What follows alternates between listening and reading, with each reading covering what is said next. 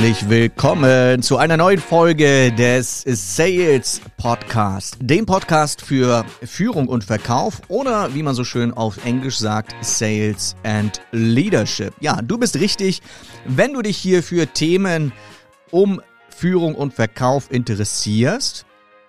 Und heute habe ich ein spannendes Thema für dich mitgebracht. Sollte man Kunden manipulieren?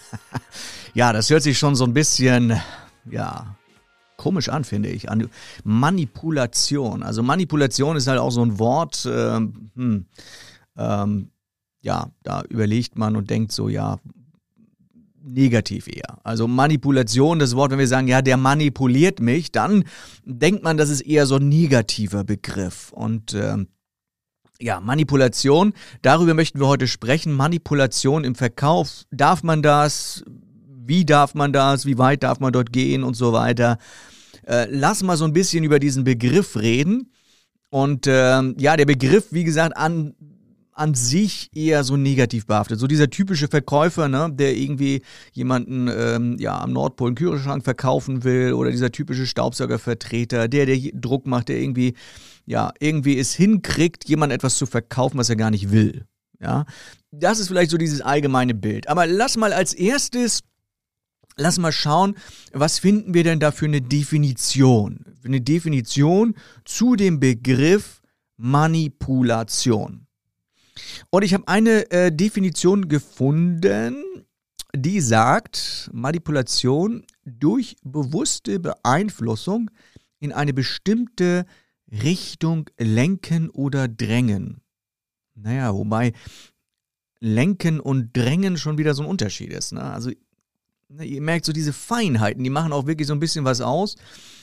Ich mag auch hier den Begriff Beeinflussung viel lieber als Manipulation, weil Beeinflussung hört sich jetzt nicht mehr ganz so negativ an. Und äh, die Frage ist halt für mich auch, oder vielleicht hast du die Frage auch schon gestellt, warum ist dieser Begriff eigentlich so negativ behaftet? Manipulation. Warum denken wir dann gleich immer so, das ist so etwas Negatives, das darf man nicht? Ne? Weil letztendlich ist es nur eine bewusste Beeinflussung, jemanden in eine bestimmte Richtung zu lenken.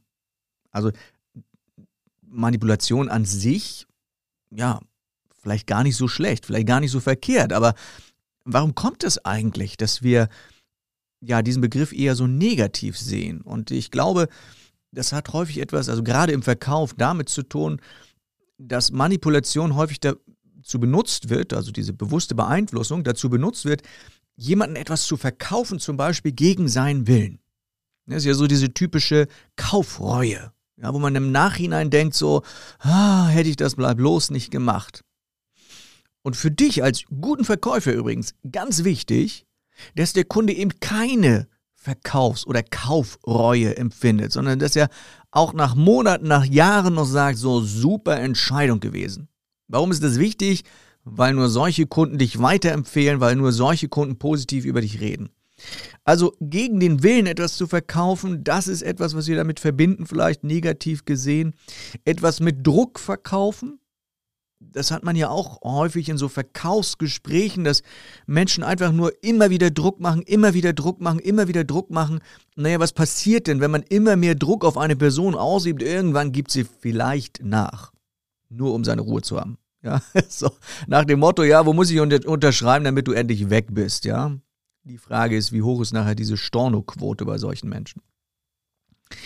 Ja, dann ist es natürlich auch häufig deswegen negativ, weil Angst mit Angst verkauft wird, Angst geschürt wird, dass man sagt so, ja, wenn du das nicht kaufst und so weiter, ne? Also ähm, klassisches Beispiel bei einer Versicherung, ne, dass man eher darüber redet, was für ein schlimmer Schaden passieren kann und was ist dann schlimm, also ne, wie wirkt sich das dann aus, wenn du keine Versicherung hast und so weiter. Also nicht allgemein möchte ich jetzt hier gegen Versicherung. Ich habe übrigens auch ganz viele Kunden äh, in diesem Bereich. Aber das könnte passieren, ne, dass man eher mit der Angst verkauft. Oder, naja, dass man so, so Instinkte anspricht. Also ich äh, sehe das ganz häufig auch im Internet, wie so niedrigste Instinkte, die wir ja alle haben, wie so niedrigste Instinkte einfach angesprochen werden. Was ich damit meine, ist zum Beispiel die Gier von Menschen. Also das ist ein sehr starker Trigger. Und wenn ich jetzt äh, zum Beispiel im Internet schreibe, wie du mit Leichtigkeit eine Million Euro im Jahr verdienen kannst. Naja, jemand, der nicht immun ist gegen solche äh, äh, Versprechungen, der denkt dann vielleicht doch zweimal drüber nach und denkt so, ah, wenn das möglich ist. und wenn dann vielleicht noch steht mit Leichtigkeit, ja. Übrigens auch das gleiche System wie die Börse funktioniert. Die Börse funktioniert mit, für mich nur mit zwei Grundmotiven, die dort ähm, eine Rolle spielen. Das ist einmal die Angst, ne? zum Beispiel die Angst, etwas zu verlieren. Die Angst, etwas zu verlieren, dann gibt es Leerverkäufe, dann fällt der Kurs.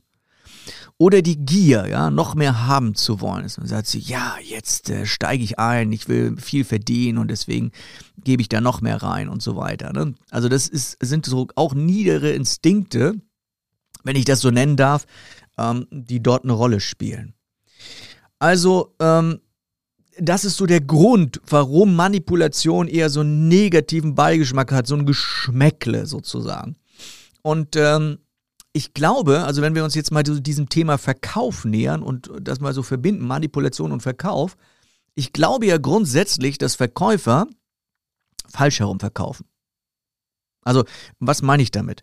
Falsch herum verkaufen ist für mich, ich habe ein Produkt, ich habe eine Dienstleistung. Das ist ja erstmal nichts Verkehrtes, ja. So, angenommen, du hast ein Produkt oder du verkaufst eine Dienstleistung. Du wirst ja, wenn du hier zuhörst, mit Sicherheit eins von beiden haben. Ein Produkt oder eine Dienstleistung, die du an den Mann oder an die Frau bringst. Und äh, jetzt stell dir vor, ähm, also, oder sagen wir mal so rum, wie gehen denn die meisten Verkäufer, die meisten Vertriebler an die Sache ran, wenn sie jetzt äh, ein Produkt oder eine Dienstleistung in der Hand haben? Naja, die nehmen das Produkt gehen zu Kunden, also suchen sich Kunden, Leads und so weiter, bearbeiten die, rufen die an, telefonieren, machen Marketing, was auch immer, gehen zu ihren Kunden und preisen das Produkt an.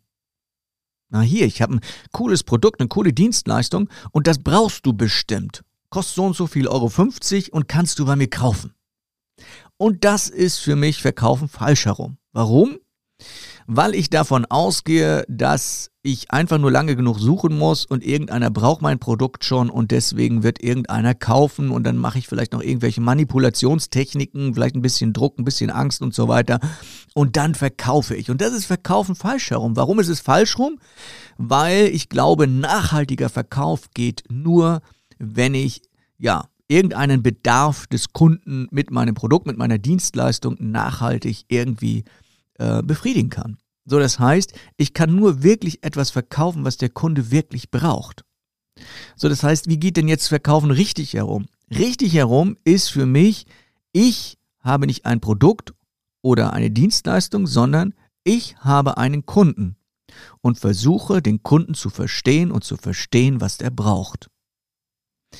Vielleicht passt zufällig meine Dienstleistung und mein Produkt genau auf diesen Kunden dass ich dann sagen kann, so, ah, ich verstehe. Du bist also ein Mittelständler, du hast so und so viele Mitarbeiter, das und das sind deine Kunden. Ah, guck mal, ich könnte dir vielleicht mit meiner Dienstleistung helfen, die und die Ziele zu erreichen. Das ist Verkaufen richtig rum. Und äh, ja, das mal so von vorne weg. Also wenn ich einen, äh, Kunden habe, wo ich weiß, ich decke wirklich einen akuten Bedarf, ich löse wirklich, noch besser, ich löse wirklich ein Problem des Kunden, dann verkaufe ich richtig rum. Übrigens kann so ein Kundengespräch, wenn man richtig rum verkauft, auch durchaus dazu führen, dass ich feststelle, mein Produkt, meine Dienstleistung passt gar nicht zu dem Kunden. Und das ist nicht schlimm, weil der nächste Kunde, bei dem passt es vielleicht. Und diese Entspanntheit sollte man halt manchmal auch haben, dass man sagt, so, es passt einfach nicht. Es gibt auch Kunden von mir, wo ich sage, da passe ich nicht zu. Ich als Verkaufstrainer, als Führungskräfttrainer passe zu manchen Kunden nicht. Und dann bin ich auch ehrlich und sage das den Kunden.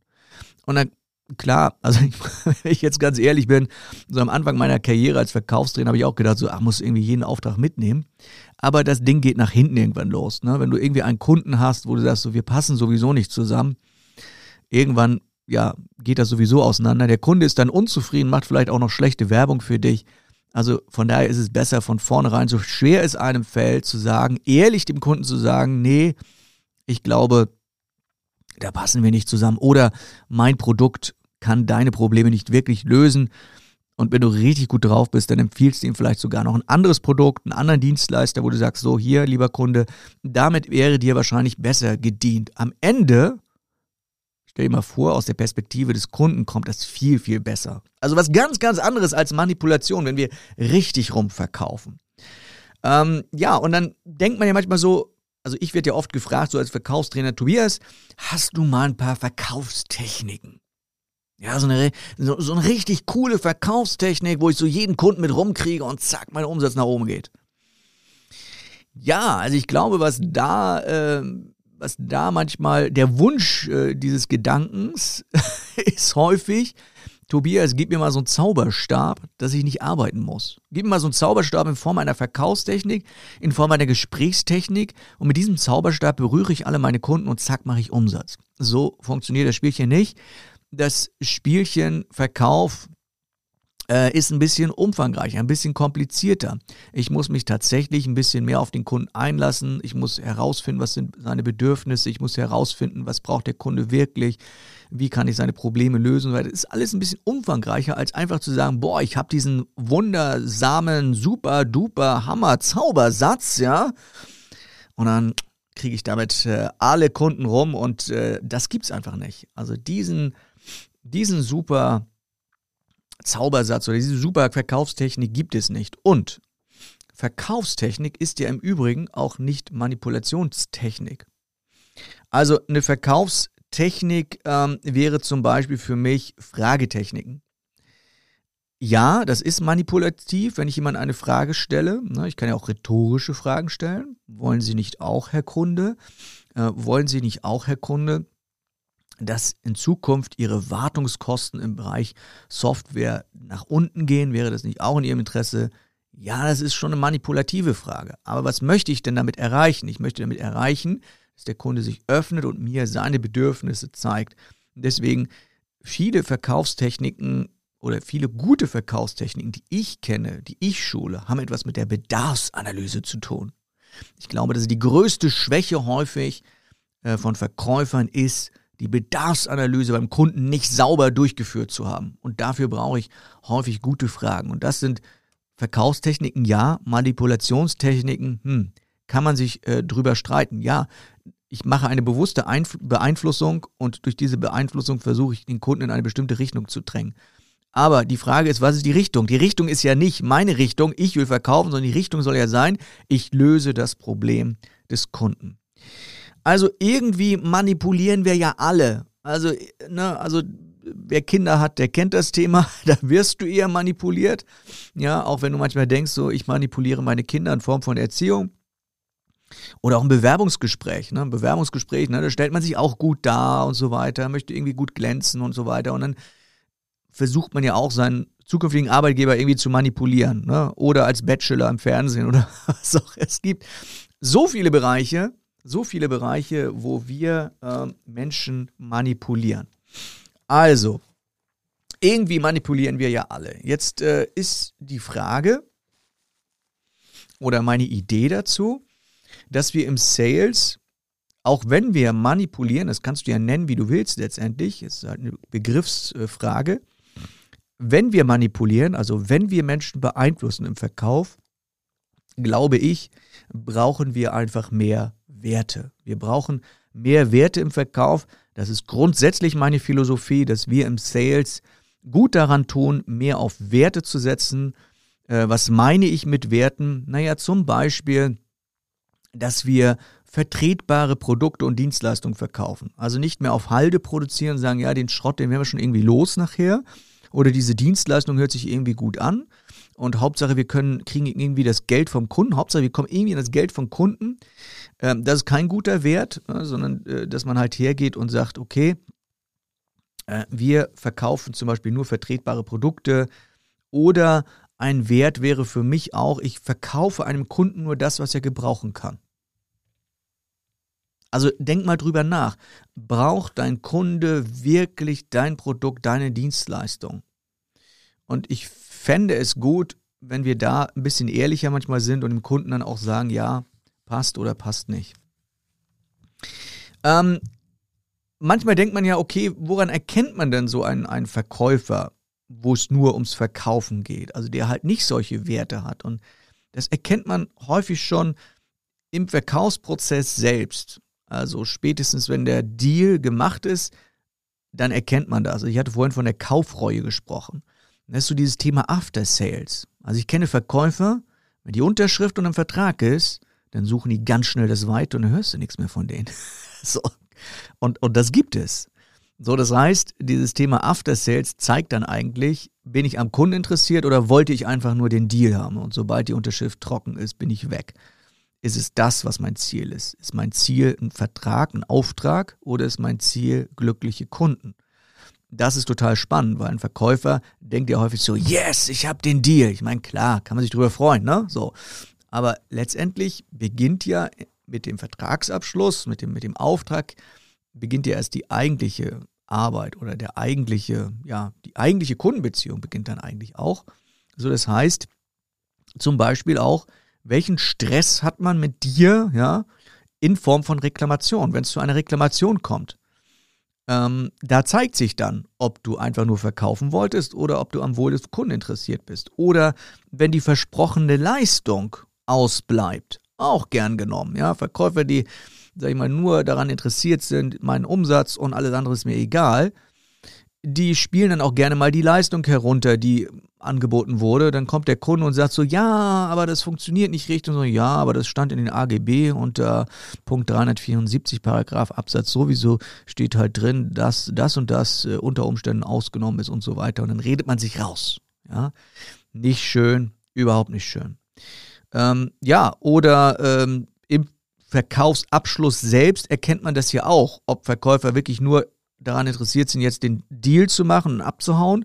Ähm, das erkenne ich halt an dem Druck, der ausgeübt wird. Manchmal vielleicht auch das Persönliche, dass man persönlich wird, ja, dem Kunden gegenüber. Und ähm, ja, persönlich in Form von, ja, du bist blöd, wenn du das jetzt nicht kaufst. Also wenn man das zum Beispiel den Kunden suggeriert. Ähm, und man macht halt irgendwie Druck während des Verkaufsgesprächs. Ich finde zum Beispiel so Dinge wie, habt ihr vielleicht schon mal gehört, künstliche Verknappung.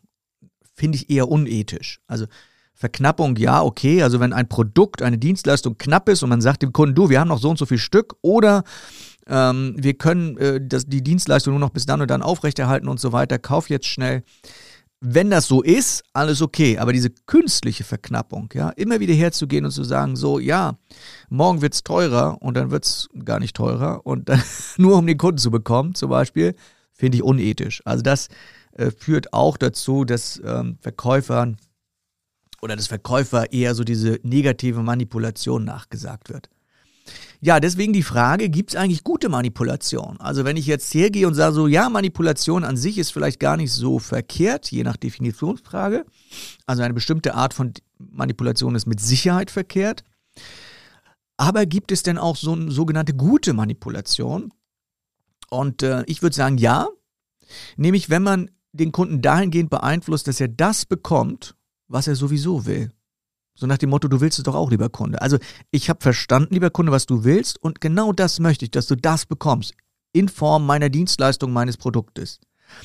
Oder gute Manipulation ist halt auch, dass ich gute Fragen stelle, um herauszubekommen, äh, ja, welche Argumente, welche Bedürfnisse und so weiter der Kunde hat. Und dann gehe ich her und nehme diese Argumente, um ihn zu überzeugen. Das ist ja auch eine positive Art von Manipulation. Ich finde auch übrigens ganz gut, wenn man halt hergeht und über Lösungen spricht, statt über Produkte. Ja, also mal ein bisschen weitergeht und nicht nur sagt, so ja, mein Produkt ist gut, weil, sondern ähm, dass ich halt hergehe und sage, Mensch, lieber Kunde, das Produkt ist ähm, die Lösung für dich. Und jetzt kommt, ähm, jetzt kommt ähm, die, ähm, ja, wie soll ich sagen, jetzt kommt die Manipulationstechnik überhaupt. Also die beste Manipulationstechnik im Verkauf. Das Beste, was du machen kannst, ja, Wirbel, Trommelwirbel. Das Beste, was du machen kannst an Manipulation, gib dem Kunden einen guten Grund zu kaufen. Das ist die beste Art von Manipulation, die du machen kannst, dass du dem Kunden einfach einen guten Grund gibst zu kaufen. Und ich gebe dir da auch gerne noch ein Wording mit auf den Weg. Also ein Wording, wie du das machen kannst. Also wie du äh, solche Sätze einführen kannst, damit der Kunde sich positiv manipuliert fühlt und sagt, yo, Das ist ein Grund, äh, warum ich kaufen möchte. Also zwei Satzanfänge. Der erste Satzanfang um zu. Ja, also Sätze, die du mit um zu anfängst. Also zum Beispiel, um herauszufinden, lieber Kunde, was die optimale Software für Sie wäre, Punkt, Punkt, Punkt, lassen Sie mich noch ein paar Fragen stellen und so weiter. Also gibst dem Kunden einen Grund. Oder zweiter Satz, damit Sie. Ja, wenn ein Satz damit anfängt, damit Sie. Damit Sie, lieber Kunde, am Ende dieses Gesprächs genau wissen, genau wissen, was unser Produkt kann und ob dieses Produkt zu Ihnen passt, lassen Sie mich dieses Produkt jetzt hier präsentieren. Also du gibst dem Kunden einen Grund und das ist die beste positive Manipulationstechnik, die du machen kannst. Und äh, zum Schluss noch eine, eine Idee überhaupt, dass es viel besser ist, ja, wenn wir über Manipulation sprechen, viel besser ist, den Kunden dazu zu bringen, zu kaufen, statt ihm etwas zu verkaufen. Also es ist einfach nur eine Philosophie, eine Denke, dass man halt hergeht und sagt, okay, ich möchte dazu, den Kunden einfach nur dazu bringen, dass er Yes sagt, dass er von sich aus kauft, statt herzugehen und zu sagen, ich möchte ihm etwas verkaufen, etwas vielleicht aufdrücken. Das willst du nicht. Übrigens, damit du am Telefon besser wirst und um dir ganz viele Hilfen an die Seite zu stellen im Bereich Telefonakquise, weil ich glaube, Telefon, das ist heute das Mittel Nummer eins im Verkauf. Also am Telefon musst du heute einfach gut sein und du hast da nicht viele Chancen am Telefon, gerade bei Erstgesprächen. Also, damit du richtig gut bist am Telefon, ein richtiger Profi, solltest du dir meinen Kurs mal anschauen. Ganz ernst jetzt, ganz ernst gemeint. Schau mal auf www.telefonakquise-onlinekurs.de. Den Link packe ich dir noch in die Shownotes rein. Also telefonakquise-onlinekurs.de. Schau da unbedingt mal rein. Das ist genau das. Wenn du am Telefon, ich nehme mal an, dass du viel am Telefon mit Kunden zu tun hast, wenn das was für dich ist, dann solltest du dir diesen Kurs auf jeden Fall mal anschauen und da findest du vielleicht noch weitere, nicht Manipulationstechniken, aber Ideen, wie du Menschen am Telefon beeinflussen kannst, dass sie erkennen, dass dein Produkt und deine Dienstleistung genau die richtige für sie sind. Also in diesem Sinne würde ich sagen, ähm, kommen wir wieder zum Ende unseres Sales Podcasts. Schön, dass du mit dabei warst. Und äh, ja, Abonniere am besten gleich diesen Podcast, damit du die nächste Folge nicht verpasst und empfehle sie gerne weiter deinen Vertriebskollegen, deinen Führungskräftekollegen und so weiter. Und wenn du sagst, Mensch, der Tobias, äh, ich könnte mir vorstellen, dass der bei uns in der Firma mal ein Training macht, geh auf meine Webseite www.tobiasein.de. Bis dahin alles Gute und bis bald. Ciao, dein Tobias.